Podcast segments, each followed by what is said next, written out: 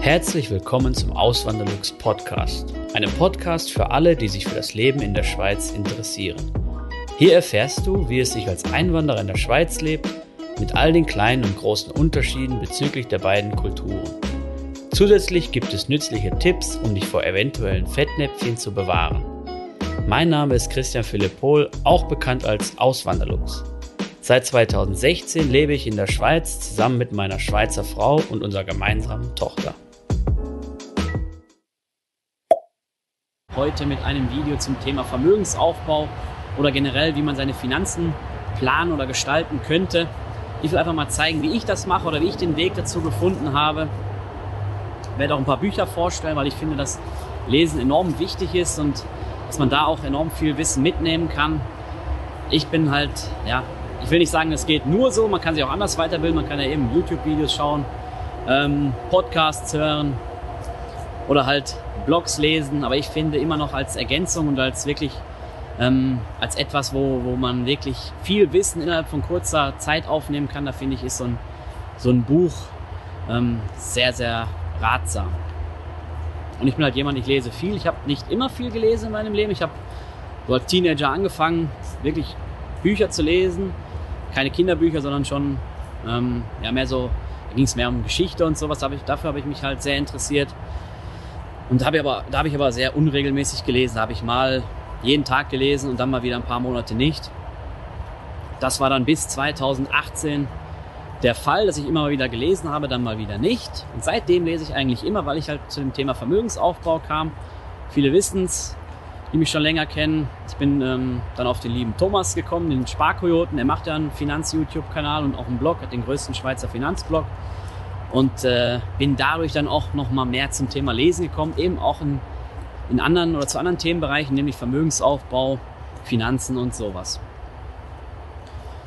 Persönlichkeitsentwicklung gehört übrigens auch noch dazu. Das ist auch noch so ein Teil. Also das ist, gehört nicht direkt zum Vermögensaufbau, es geht irgendwie Hand in Hand. Das merke ich bei vielen ähm, Leuten, die sich mit Vermögensaufbau, mit Finanzen auseinandersetzen. Und auch bei mir habe ich es gemerkt. Ich hätte auch nie gedacht, dass ich mal solche Bücher groß lesen werde.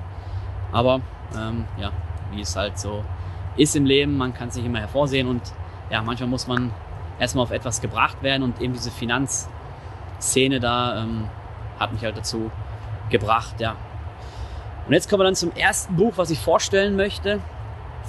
Es nennt sich Der reichste Mann von Babylon, ist ein Klassiker, ist jetzt kein neues Buch, ist aus dem letzten Jahrhundert noch, Anfang des letzten Jahrhunderts wurde es veröffentlicht und spielt, oder die, diese verschiedenen Kurzgeschichten, die dort wiedergegeben werden, die spielen im antiken Babylon. Eine spielt dann auch in der, in der damals aktuellen Zeit, das ist so ein Archäologe, Archäologe, der dann halt so, äh, äh, so sag schnell, babylonische Schriften findet und die dann übersetzt und da halt eine Anleitung zum Schuldenabbau findet und auch eine Anleitung für seine, für die Gestaltung seiner Finanzen und dann auch wirklich es schafft, seine, seine Finanzen in den Griff zu bekommen, seine Schulden abzubauen und dann auch auf den richtigen Weg, was das angeht, gelangt.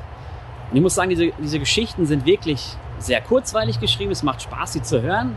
Klar, dann mein Interesse für Geschichte hat vielleicht auch dazu geführt. Eben, ich habe das das gerne, solche Themen. Oder wenn die miteinander in Verbindung kommen.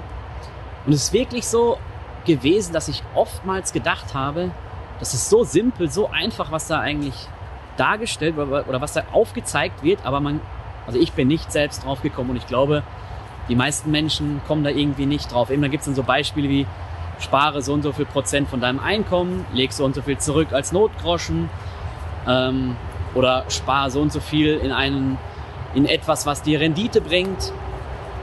Und das ist irgendwie, ich glaube, auch in der letzten Zeit abhanden gekommen mit dem Ganzen, wo es darum ging, sehr, das, das war, glaube ich, so Anfang der 2000er Jahre, wo es hieß, wir müssen Geld ausgeben, wir müssen die Wirtschaft ankurbeln, wir müssen konsumieren. Das kam vielleicht auch ein bisschen aus den USA rübergeschwappt, wir müssen Kredite aufnehmen, die Zinsen sind niedrig, Geld ausgeben und groß so sparen, Vermögen aufbauen. Das war irgendwie nie so groß ein Thema, zumindest das, was ich so mitgekriegt habe. Und erst in den letzten Jahren kam es ja dann so dazu. Neben dieses Buch, das, da werden so die Basics vermittelt, Basiswissen. Es ist sehr einfach geschrieben, man kann es dann auch mit seinen Kindern lesen, wenn man möchte. Jetzt keine Kleinkinder oder so, aber ähm, so ab der Grundschule würde ich mal sagen, kann, kann man das schon machen. Das ist ähm, auf jeden Fall möglich. Ich habe es auch als Hörbuch gehört bei Audible. Ich habe es nämlich nicht nur einmal gelesen, ich habe es glaube ein oder zweimal als Buch gelesen, also in der physischen Variante und dann mehrmals noch als Hörbuch angehört, immer so beim Pendeln, beim Autofahren. Das mache ich eigentlich noch sehr gerne, wenn ich im Auto bin, alleine bin natürlich, dass ich dann mir noch so ein Hörbuch anhöre. Als zweites Buch möchte ich vorstellen, souverän investieren in Indexfonds und ETFs von Dr. Gerd Kommer. Das ist so ein Standardwerk. Das ist jetzt wirklich relativ schwierig geschrieben, das ist keine Strandlektüre. Da muss man schon konzentriert bei der Sache sein. Vielleicht auch ganz gut sich ein paar Notizen machen. Aber wenn man das gelesen hat, so ging es mir zumindest, dann ist man überzeugt, dass wenn man auf lange Sicht investieren möchte oder Geld anlegen möchte und äh, breit diversifiziert, also global, nicht nur jetzt irgendwie ein DAX-ETF oder sowas oder DAX-Fonds, äh, dass man dann wirklich eine gute Rendite erwirtschaften kann. Und der Gerd Kommer, der bringt das wirklich sehr gut rüber. Er bringt das, er ist kein Börsenguru oder sowas. Ganz im Gegenteil, er ist ein sehr sachlicher äh, Mensch und ähm, kommt auch aus dieser Branche, war Investmentbanker, hat jetzt eine eigene ähm, Vermögensverwaltungsfirma oder Vermögensberatungsfirma in München gegründet, wenn ich es richtig im Kopf habe. Und ähm, ja, er erklärt einfach nur anhand von Zahlen, anhand von Tabellen, anhand von gewissen Quellen aus der Vergangenheit, dass diese Anlageform von Aktien auf lange Sicht, wenn man die breit diversifiziert hat, unschlagbar ist im Vergleich mit anderen Anlageformen, wie zum Beispiel jetzt, was gibt es denn noch? So zum Beispiel Rohstoffe, ähm, Anleihen, Staatsanleihen zum Beispiel oder auch Unternehmensanleihen oder Immobilien, die bringt er auch gut als Beispiel. Und gerade so finde ich jetzt in Mitteleuropa kann man da noch wirklich viel, viel mitnehmen. Aber wenn man so in den angelsächsischen Raum guckt, Australien, Kanada, USA, Großbritannien, da ist es ja viel mehr so oder viel häufiger so, dass Privatpersonen in, in äh, Wertpapiere investieren. Da gibt es dann auch Beispiele, dass es eine Aktienrente gibt. Sowas gibt es hier in der Schweiz übrigens auch. Kommt natürlich auf die Pensionskasse drauf an, aber viele Pensionskassen investieren natürlich auch an der Börse. In Deutschland findet man sowas eher sehr, sehr selten. Gesetzlich gibt es sowas nicht, so eine, so eine zweite Säule wie in der Schweiz der Altersvorsorge. Aber es gibt natürlich Betriebsrenten, die auch sowas machen. Als Privatperson ist man eher da die Ausnahme, wenn man in Aktien investiert in Deutschland. Ich glaube, der Wert ist ziemlich hochgegangen in den letzten, also der Wert ist ziemlich hochgegangen in den letzten Jahren. Ich meine, der liegt jetzt so bei 15 Prozent der Bevölkerung, was aber immer noch sehr, sehr wenig ist. Ja, und als drittes Buch, Rich Dad, Poor Dad, da geht es mehr so um den Vergleich zwischen selbstständig sein, Angestellter sein, Unternehmer sein oder Investor sein. Muss man wirklich auch mal gelesen haben, finde ich. Das ist halt typisch, ja, will man so sagen, so typisch amerikanisch geschrieben. Ist nicht jedermanns Sache vielleicht. Ich habe es mir dann auch hinterher als Hörbuch angehört, weil Lesen, ja, ich weiß nicht, also beim Lesen mit dem physischen Buch, das hat mir nicht so gefallen. Aber als Hörbuch hat es mir, hat's mir schon dann sehr gut gefallen. Und eben die Messages, die man da mitbekommt, die sind auf jeden Fall sehr, sehr wichtig, finde ich, dass man auch so den Vergleich hat mal, weil das, was die meisten wahrscheinlich aus dem Elternhaus kennen und aus der Schule kennen, ist einfach Angestellter sein.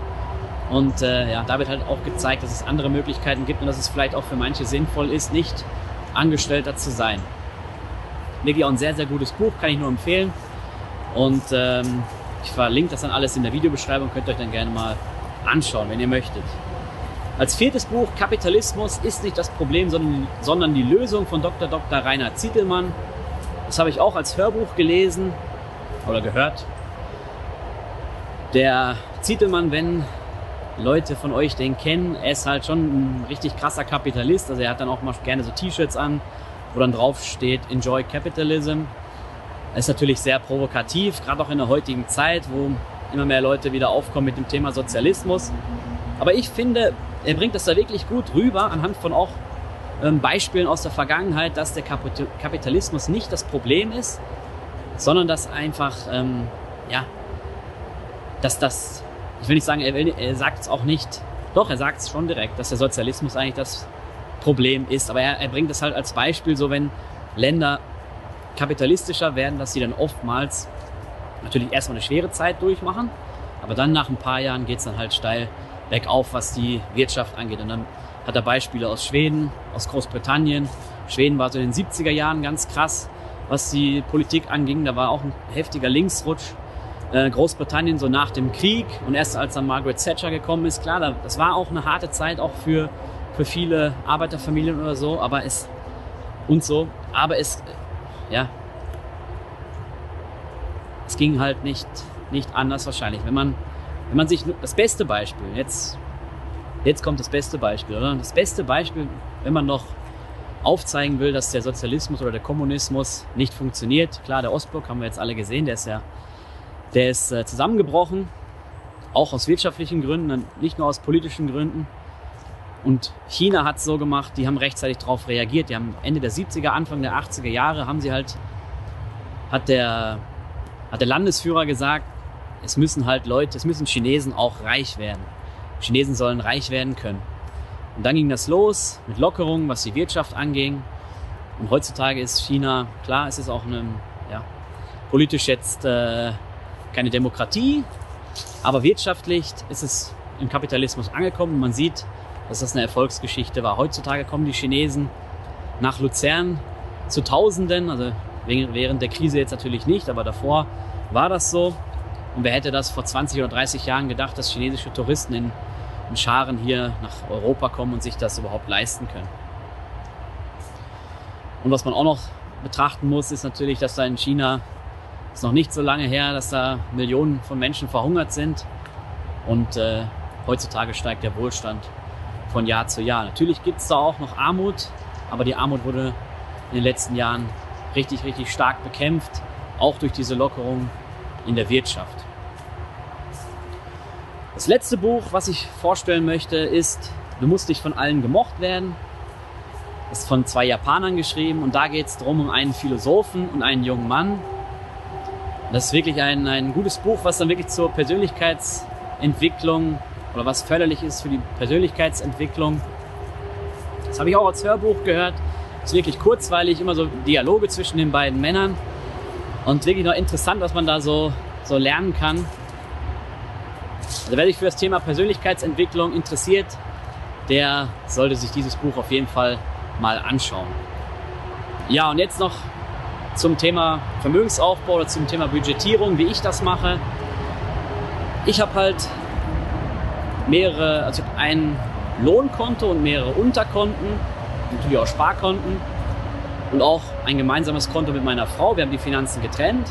Und ich habe auch gemeinsame Unterkonten mit meiner Frau. Und dann machen wir das so, dass wir zum Beispiel ein Konto haben für Ferien. Da kommt dann monatlich etwas drauf, ein Sparbeitrag. Und wenn dann die Ferien anstehen, dann können wir von diesem Geld halt, ähm, ja, dann können wir von diesem Geld die Ferien bezahlen.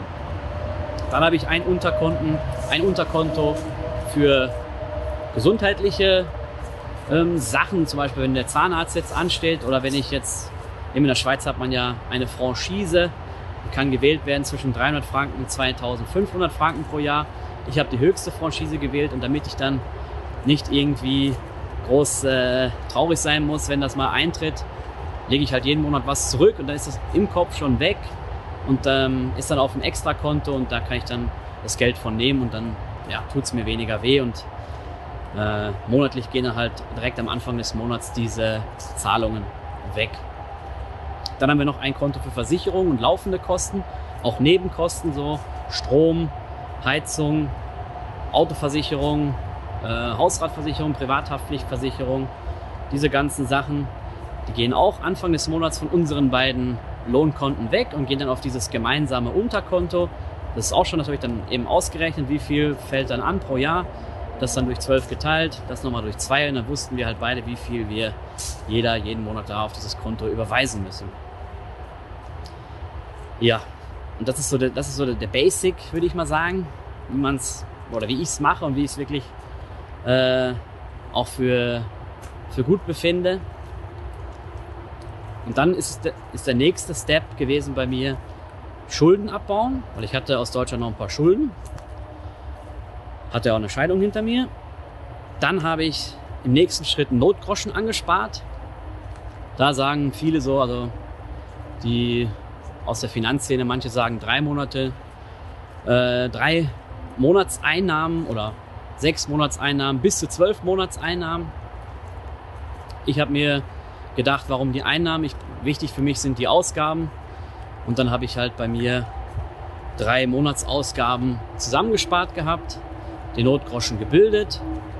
Und dann habe ich es so gemacht, dass ich das, was dann darauf gespart worden ist, als ich dann auch mein Haus verkauft habe, dass das dann an der Börse investiert wurde. Und ich habe nicht so viel investiert jetzt, wie ich erlöst habe mit diesem Hausverkauf, was ich in einem vorherigen Video ja, ja mal angesprochen habe, sondern ich habe es so gemacht, da ich ja schon wusste dann irgendwann, dass ich, also eben, ich habe jetzt nicht alles auf einmal an, der, an, der, an der Börse investiert, sondern ich habe es Schritt für Schritt. Ich habe mir ausgerechnet, so und so viele Monate habe ich, so und so viel Geld habe ich, so in so und so vielen Monaten will ich es investiert haben, eben nicht auf einen Schlag. Das ist auch nochmal so, eine, so ein Grund, äh, Dollar-Cost-Average-Effekt aus dem Grund heraus und dann habe ich halt das für mich ausgerechnet und habe dann begonnen zu investieren an der Börse. Und irgendwann habe ich dann gesehen, hey, ich will mich ja mit dem Blog und dem YouTube-Kanal selbstständig machen. Und da macht es keinen Sinn, wenn ich jetzt weiter das ganze Geld an die Börse investiere, sondern ich muss ja einen, muss einen größeren Notgroschen haben. Ich muss ja auch von den, eben ich, meine Einnahmen sind ja auch noch nicht so hoch, dass ich davon leben kann. Ich muss jetzt von meinem Ersparten auch leben und deswegen konnte ich halt nicht alles oder habe ich dann halt nicht alles an der Börse investiert, sondern circa 50 Prozent. Das ist halt so das mein, mein Mindset, oder? Dass ich budgetiere vernünftig, dass ich einen Notgroschen immer zur Verfügung habe und wenn der leerer wird, dann muss man den unbedingt wieder auffüllen. Ich will keine Konsumschulden machen, Schulden für Immobilien, für eben für eigengenutzte Immobilien oder für Immobilien als Wertanlage, das ist, das ist ganz was anderes, aber eben Konsumschulden auf irgendwie, keine Ahnung, Fernseher kaufen, das Schlimmste, was man machen kann, so Reise bezahlen oder sowas. Eben für solche Alltagsgegenstände nehme ich keine Schulden mehr auf, einen Kredit nehme ich nicht, nicht mal mehr, wenn der mit 0% Zins ist. Das, ähm, das hat sich in der Vergangenheit nicht so, eben das, das, das habe ich kennengelernt und das, das ist ein Fehler gewesen, meiner Meinung nach. Auch wenn die, auch wenn die Kredite 0% Zinsen haben, das ist einfach, das ist einfach Mumpitz. Ja? Und so mache ich es dann halt. Und das Geld, was dann über den Notgroschen hinausgeht, das wird dann immer stetig und in kleinen Schritten an der Börse investiert. Das ist so das, was ich mache. Das ist alles keine Anlageempfehlung und jeder muss da auch für sich seinen Weg finden. Aber anhand dieser Bücher, die ich empfohlen habe, wird das wahrscheinlich einfacher möglich sein. Und ja, jetzt würde mich noch eure Meinung interessieren. Was sagt ihr dazu? Wie investiert ihr euer Geld oder wie haltet ihr das mit den Finanzen? Könnt ihr mir gerne Feedback geben. Und ansonsten wünsche ich euch noch einen schönen Tag. Macht's gut. Bis zum nächsten Mal. Ciao. Vielen lieben Dank fürs Zuhören. Neue Podcast-Folgen gibt es jeden Montag und Samstag um 9 Uhr vormittags. Schaut auch gerne auf meinem Blog auswanderlux.ch vorbei. Dort erfahrt ihr mehr über mich und mein Leben in der Schweiz. Zudem findet ihr mich auf YouTube und Instagram unter dem Namen Auswanderlux.